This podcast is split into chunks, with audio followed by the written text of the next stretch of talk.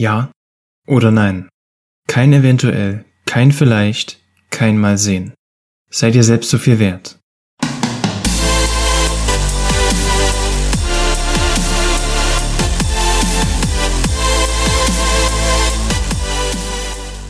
Herzlich willkommen zur neuen Folge. Heute mit dem Thema Ja und Nein.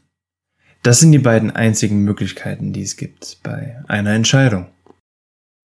Und wenn es dir auch so geht, dass Menschen in deinem Umfeld sind, die sich einfach nicht entscheiden können, die sich immer wieder rausreden in Form von, ja, lass uns das doch einfach nächste Woche nochmal klären. Ja, lass uns da dann später nochmal drüber reden. Ich sag dir später nochmal Bescheid, ob es, ob es dann klappt. Ich meine, was ist denn so schwer daran, dir zu sagen, ja, ich nehme mir die Zeit für dich? Und nein, ich habe keine Zeit. Lass uns einen anderen Termin, eine andere Möglichkeit finden, dass wir uns sehen. Aber viel zu oft lassen wir uns immer wieder hinhalten. Und ich kenne das aus meiner eigenen Geschichte. In der Zeit, so Anfang meiner Zwanziger bis Mitte meiner Zwanziger, war es immer wieder dasselbe. Ich habe Menschen kennengelernt. Ich war sehr interessiert an der Person. Aber es war im Ungleichgewicht. Im Ungleichgewicht deswegen, weil ich sehr viel wollte und sehr bedürftig nach Aufmerksamkeit, sehr bedürftig nach Liebe und Zuneigung war. Und das hat die andere Seite natürlich gespürt. Die andere Seite wusste genau, hey, den habe ich sicher. Also, egal was ich mache, er ist ja da. Und genau das ist der Punkt.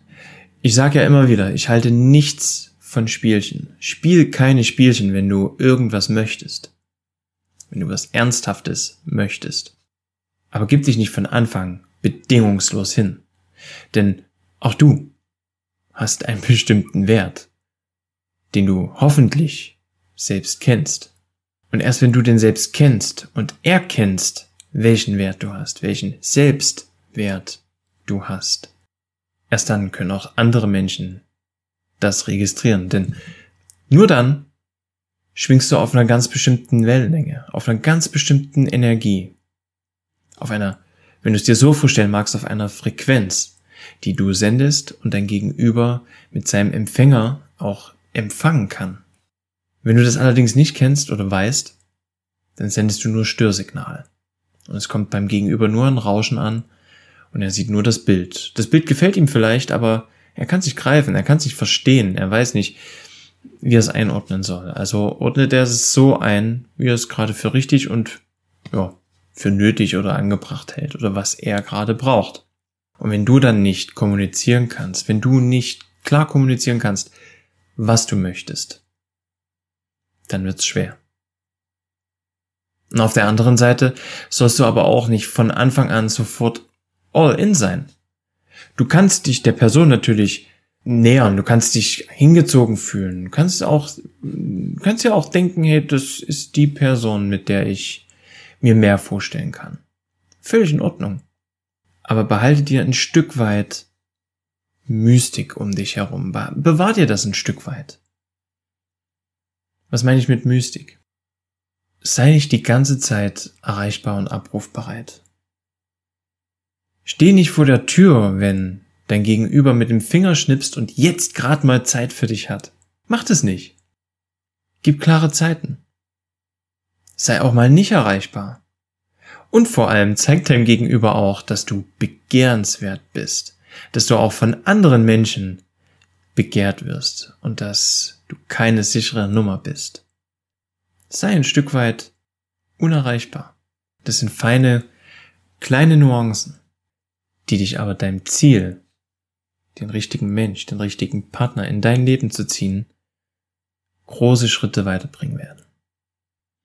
Und wenn du jetzt gerade in der Situation sein solltest, dass du vielleicht da schon drin steckst, dass du genau in der Position, Situation gerade bist, dass jemand dich immer wieder hinhält und du quasi darauf lauerst, du hast dein, du hast dein Telefon in der Hand, guckst, wann schreibt er mir? Und dann kommt eine Nachricht. Und du denkst, jetzt schreibt er endlich. Und dann ist es aber nur eine gute Freundin oder ein guter Freund. Die dich vielleicht sogar fragen, hey, hast du heute Abend Zeit? Lass uns was machen. Du aber nicht hingehst, weil er könnte ja noch schreiben. Und hättest ja noch die Möglichkeit, ihn zu sehen. Wenn er denn sich dann endlich meldet und die die Tür quasi öffnet, jetzt Zeit für dich zu haben, dann willst du dieses Zeitfenster und die Möglichkeit, diese Chance willst du natürlich nicht verpassen. Aber sei doch mal ganz ehrlich. Was macht das mit dir? Welche Qualität gibst du deinem Leben? Welche Qualität gibst du dir selbst? Denk doch mal aus deinem, aus deinem aus deiner eigenen Erfahrung. Denk doch einfach mal daran. Wie gehst du mit Dingen um, die dir geschenkt wurden? Du freust dich eine gewisse Zeit. Und dann? Es war halt ein Geschenk. Und wie gehst du mit den Dingen um, auf die du lange gespart hast, auf die du hingefiebert hast, die nicht sofort für dich erreichbar waren, sondern wo du was rein investieren musstest, Mühe, Zeit, Geld, was auch immer.